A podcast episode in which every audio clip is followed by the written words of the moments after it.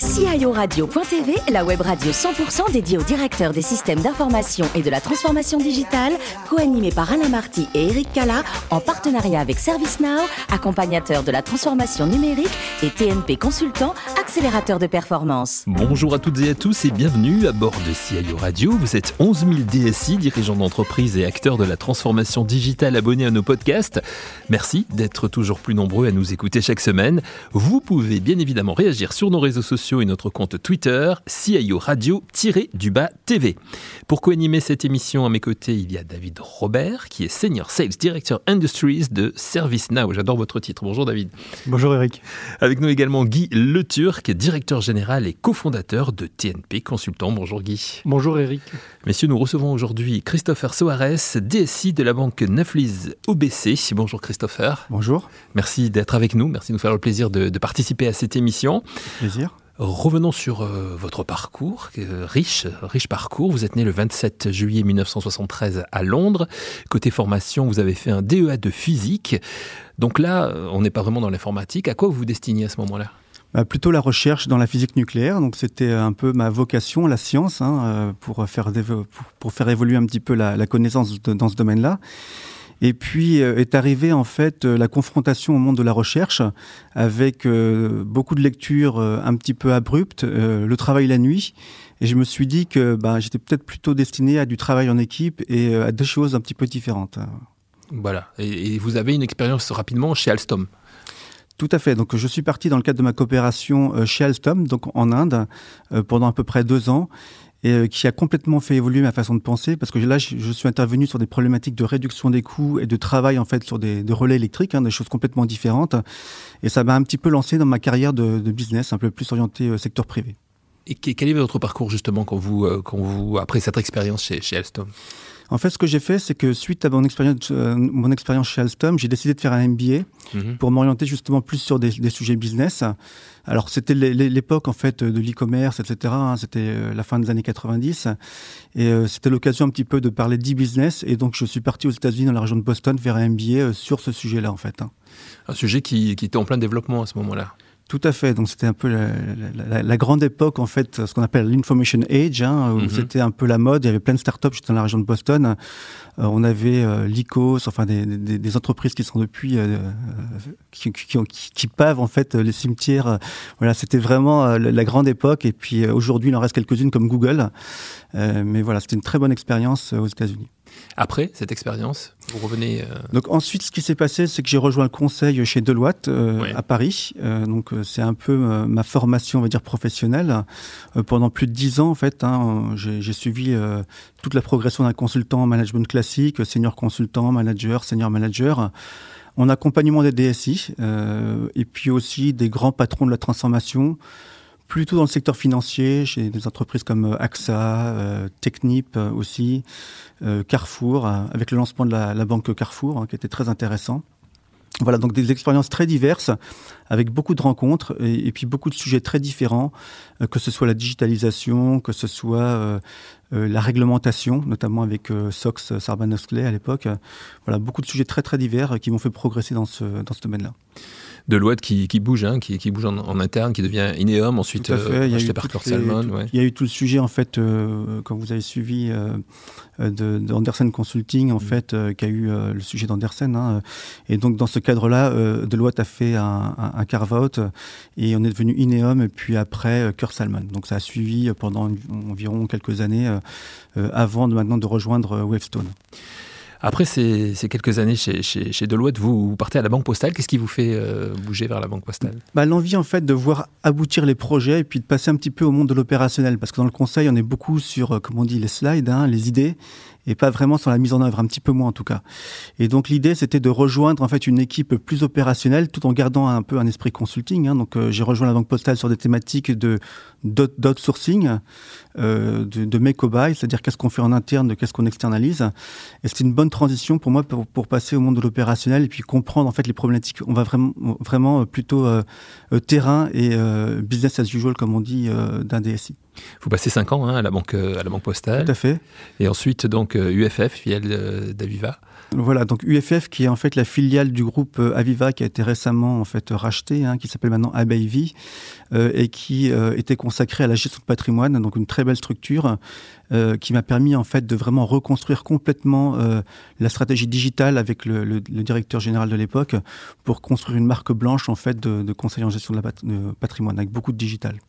En février 2020, vous voilà chez Neuflis OBC, donc votre poste actuel. Vous nous présentez Donc Neuflis, c'est une banque. Hein tout à fait. Donc c'est une banque, comme on dit, privée ou de wealth management. Donc c'est un des leaders euh, du secteur. À peu près 240 millions de produits nets bancaires. Euh, deux métiers principaux. On sert les entreprises et les entrepreneurs. Donc les entreprises, on va dire les entreprises plutôt familiales ou les ETI.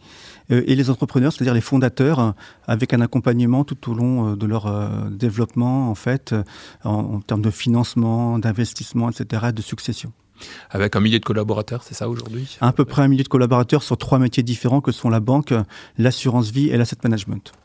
David Robert, Guy vous êtes prêt à poser des questions à Christophe Oui, Christopher, quand on est DSI d'une banque privée donc, qui s'adresse, comme vous l'avez dit, à des, des détenteurs de patrimoine important, euh, finalement, quelle, quelle, est la place de, du numérique? Quelle est la place de l'expérience euh, digitale? Puisque on se dit la banque privée, c'est avant tout euh, euh, des moquettes épaisses et de grands fauteuils. Sous ça, je crois que c'est à peu près révolu. Donc, quelle, quelle, part a, à le digital, alors l'expérience. Il y a toujours de la moquette épaisse. Hein, euh, euh, par contre, ce qui est important, c'est qu'on est maintenant sur une nouvelle génération, on va dire d'entrepreneurs plutôt quadra, hein, qui ont des attentes fortes, comme nous tous. Hein, nous avons tous notre téléphone portable. Euh, on a des banques sur lesquelles il est possible de changer le plafond de sa carte, sur lesquelles il est possible de faire beaucoup de transactions d'investissement. Donc, il y a une attente euh, par rapport à nos clients sur ces domaines-là. En même temps, euh, ils ont une attente de conseils très forte. Et euh, notre mission, comparée peut-être à une banque de détail, c'est plus de permettre de fournir les, outils à nos banquiers euh, pour qu'ils puissent être pertinents face à nos clients. Donc on a vraiment une approche, on va dire, digitale pour tout ce qu'on appelle la banque au quotidien, en fait, hein, le, compte bancaire, la carte. Mais c'est surtout de pouvoir donner les outils d'aide à la décision à nos banquiers. C'est-à-dire que par rapport à des décisions euh, de prise de risque, par rapport à des, décisions de diversification, de pouvoir euh, leur fournir les bons outils pour qu'ils prennent leurs leur décisions en connaissance de cause. Et donc les, les, grands défis qui sont les vôtres aujourd'hui? Alors les défis sont, je pense, assez classiques d'une DSI du monde bancaire. Donc premier défi, euh, la continuité de service et euh, surtout par rapport à toute la, la, problématique de cybersécurité. Aujourd'hui, on est sans arrêt à, à, à, vraiment à faire face à des, à des difficultés, enfin en tout cas à, des, à une grande propagation de, de, de menaces. Et l'idée, c'est de toujours être au, vraiment avoir un temps d'avance. Donc c'est un peu ça ce qui nous occupe. Deuxième sujet, c'est on va dire le time to market. C'est euh, il faut qu'on puisse euh, donner à nos utilisateurs et à nos clients la capacité d'avoir l'innovation qui va faire en sorte qu'ils vont venir chez nous ou que nos banquiers vont pouvoir offrir un service à valeur ajoutée. Donc c'est vraiment avoir ce temps d'avance et par rapport à ça, le, le, cycle de vie en fait de nos évolutions, on, passait avant du pluriannuel à l'annuel et maintenant on est sur, des périodes de quelques mois. Donc le défi le plus important, c'est d'être en capacité de livrer des fonctionnalités de plus en plus fréquemment. Je crois que la, la, banque Neuflis OBC est très engagée dans tout ce qui touche au, au RSE. Comment cela se répercute-t-il euh, dans le fonctionnement de votre euh, direction des systèmes d'information? Tout à fait, c'est un des points importants hein, dans la politique de la banque, le RSE. Donc aujourd'hui, euh, nos data centers qui sont aux Pays-Bas sont complètement équipés RSE, donc avec un refroidissement par eau et tout en fait un, système qui de l'aide, par exemple pour l'éclairage, qui minimise la consommation d'énergie. Et on a aussi mis en place toute une politique de zéro papier, c'est-à-dire que voilà, on, produit le moins de papier possible, sauf pour des besoins réglementaires ou pour le besoin de nos clients. Euh, mais voilà. Et puis, on, on tend aussi à minimiser l'espace qu'on occupe. On est euh, sur des, sur des espaces flexibles, dit flexibles, pour pouvoir euh, justement optimiser euh, euh l'empreinte, la surface qu'on occupe par rapport aux différentes personnes qui sont présentes. David Robert. Alors, une question peut-être un peu euh, extrême, mais on, entend beaucoup dans l'actualité de choses comme les Panama Papers ou ce genre de choses. Euh, comment, euh, comment vous pouvez contribuer à, ou comment vous contribuez aujourd'hui à la confidentialité et éviter ce genre de choses euh, au sein de votre banque par exemple? C'est en fait c'est un, un, une mission de tous les instants parce qu'en fait on est très régulé comme vous le savez hein, depuis depuis 2008. Donc l'objectif c'est vraiment de pouvoir être, on va dire, les mieux disant en termes de réglementation, de rassurer nos clients. donc que ce soit la réglementation européenne et, ou française, hein, ce qu'on a oublié de dire, c'est que euh, Neuflis OBC est une filiale du groupe ABN AMRO, un groupe qui est basé aux Pays-Bas. Euh, et, donc, en fait, on fait tout pour communiquer sur euh, les mesures qu'on met en place, notamment la lutte anti-blanchiment, les, sujets de, ce type-là, en fait. Hein. Donc, euh, et, et l'IT est un acteur vraiment majeur dans, dans cette dynamique parce que quand on contrôle beaucoup de transactions des clients, il faut pouvoir avoir des systèmes avec euh, une intelligence artificielle pour repérer potentiellement euh, les tendances, on va dire, ou les, ou les, ou les, qui pourraient créer de, enfin, qui pourraient laisser penser à de la fraude, par exemple. Hein. Donc, euh, l'IT est un acteur essentiel de toute cette problématique de sécurisation de notre métier. David D'autres questions? Non Guy ou Guy Je ne sais pas. Ah, quelles sont les, les, relations justement entre la filiale française et, et un grand groupe comme ABN AMRO? En matière de, de euh, politique, euh, de décision informatique en, fait, c'est ce qui fait tout l'intérêt de mon métier. C'est que euh, est plutôt un, banque orientée euh, banque de détail, et puis nous sommes plutôt, on va dire, une banque dite premium ou privée. Et, en fait, c'est ils ont une relation, ils ont une relation très process et très, on va dire. optimiser les choses. Alors qu'en France, on aime bien vraiment être plus, du, faire du sur-mesure. Et donc, euh, enfin, moi, j'ai beaucoup interagi dans des aussi dans l'environnement multiculturel. Hein. Je pense que euh, l'hollandais est plus simple que le français. C'est-à-dire qu'une fois qu'il a décidé d'aller quelque part, il a tendance à, voir ce qui peut l'amener plutôt que ce qui peut le retenir. En France, on a plutôt tendance à voir ce qui peut nous retenir. Donc, euh, c'est toute c'est un peu cette dynamique qu'il faut pouvoir conjuguer entre nos experts des Pays-Bas et nos experts français, qui est vraiment très intéressante dans, dans ma mission de tous les jours. Si je fais un petit retour rapide là sur, sur, sur votre parcours que, que, vous nous avez euh, évoqué tout à l'heure, vous êtes souvent, souvent chassé, vous, hein, Christopher. Euh, quelle est l'expertise particulière que l'on vous reconnaît? Alors, l'expertise qu'on me reconnaît, je pense, c'est ma capacité à transformer et à amener les gens dans cette transformation. Parce qu'un DSI, euh, c'est quelqu'un qui connaît bien la technique, donc il faut qu'il puisse parler des techniciens, mais c'est quelqu'un qui connaît aussi bien le métier euh, et qui sait parler à une direction générale. Donc, c'est un peu ces trois compétences qu'il faut pouvoir euh, manipuler de façon assez assez complexe, je pense, en appuyant parfois sur la technique, en appuyant parfois sur la partie métier, bien comprendre les enjeux métiers. Je pense que c'est clé pour dans le rôle du DSI. Et puis aussi conjuguer le court terme et le long terme pour une direction générale. Parce qu'une direction générale, au-delà de deux ou trois ans, euh, souvent elle a du mal à se projeter en fait. Et dans l'informatique, il faut parfois, comme on le disait, euh, euh, pouvoir bâtir des fondations qui vont au-delà de deux ou trois ans.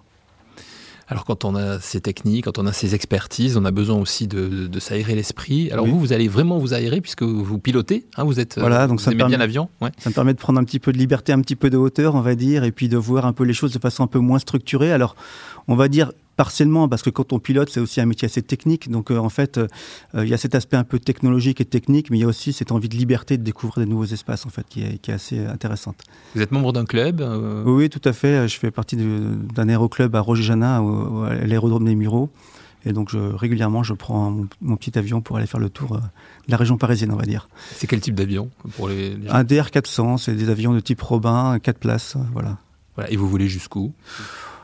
Bretagne, Normandie, euh, région parisienne, Château de la Loire. Donc ça permet aussi d'amener la, famille hein, pour découvrir des endroits euh, vidéo. Le Mont Saint-Michel vidéo, par exemple, c'est très intéressant. Hein, voilà. C'est de nouvelles expériences. Autre expérience, vous avez récemment découvert euh, la méditation. Qu'est-ce que cela vous apporte? Est-ce que vous êtes assidu à, ça? Alors j'essaye d'y être. En fait, moi je suis de double culture indienne et française et, et ça rejoint un petit peu mon parcours, c'est-à-dire que j'ai besoin de conjuguer l'aspect un peu rationnel, un petit peu scientifique. Euh, de l'Ouest, avec l'aspect un peu plus intuitif et, un peu plus, on va dire, euh, euh, voilà, sur basé sur l'inconscient en fait, hein, vraiment basé sur l'intuition. Et la méditation, en fait, c'est vraiment renoncer à la pensée pour pouvoir recevoir un peu tout ce qu'on peut recevoir quand on est silencieux en fait. Voilà. Tout à l'heure, avec Guy, vous, avez évoqué la, RSE chez, chez Netflix OBC, mais, et notamment la partie environnementale. C'est quelque chose qui vous tient à cœur aussi? Vous vous engagez, vous êtes engagé dans, dans ce domaine-là? Bien sûr, comme tout citoyen français, je pense. Hein, donc, euh, évidemment, donc l'objectif, hein, c'est pouvoir, euh, donc euh, évidemment, ma maison à RSE, par exemple. Voilà, donc ça, au quotidien, c'est c'est un, un, travail. Par contre, malheureusement, moi j'habite dans la banlieue parisienne, donc j'utilise mon véhicule personnel pour venir au, travail. mais la RSE, c'est c'est quelque chose en fait qui est, qui est très complexe parce qu'on se rend compte que que parfois sur ces sujets-là, on pense faire bien, mais euh, souvent on se rend compte que la, solution qu'on trouve est parfois pas, pas, la meilleure en fait. Hein, voilà. Vous êtes né à Londres, de par vos origines, forcément, vous êtes appelé à, vers, d'autres cultures également. quel est le prochain voyage programmé? Bah, Est-ce qu'il y en a un déjà? Oui, alors j'ai ma grand-mère qui vient de fêter ses, 100 ans en fait au Canada, dans la région de Vancouver. Donc l'idée ce serait euh, d'aller la retrouver en fait euh, assez rapidement. Alors malheureusement les contraintes de, sanitaires n'ont pas permis d'y aller l'année dernière. Donc l'idée ce serait d'aller la, la, rencontrer assez rapidement en fait. Voilà. C'est une jolie histoire en tout cas, c'est une jolie conclusion. Merci beaucoup Christopher. Je remercie. Merci euh, David, merci Guy euh, pour votre participation.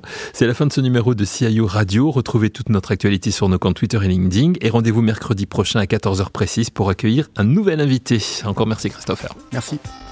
L'invité de la semaine de CIO Radio.tv, une production B2B Radio.tv en partenariat avec ServiceNow, accompagnateur de la transformation numérique et TNP Consultant, accélérateur de performance.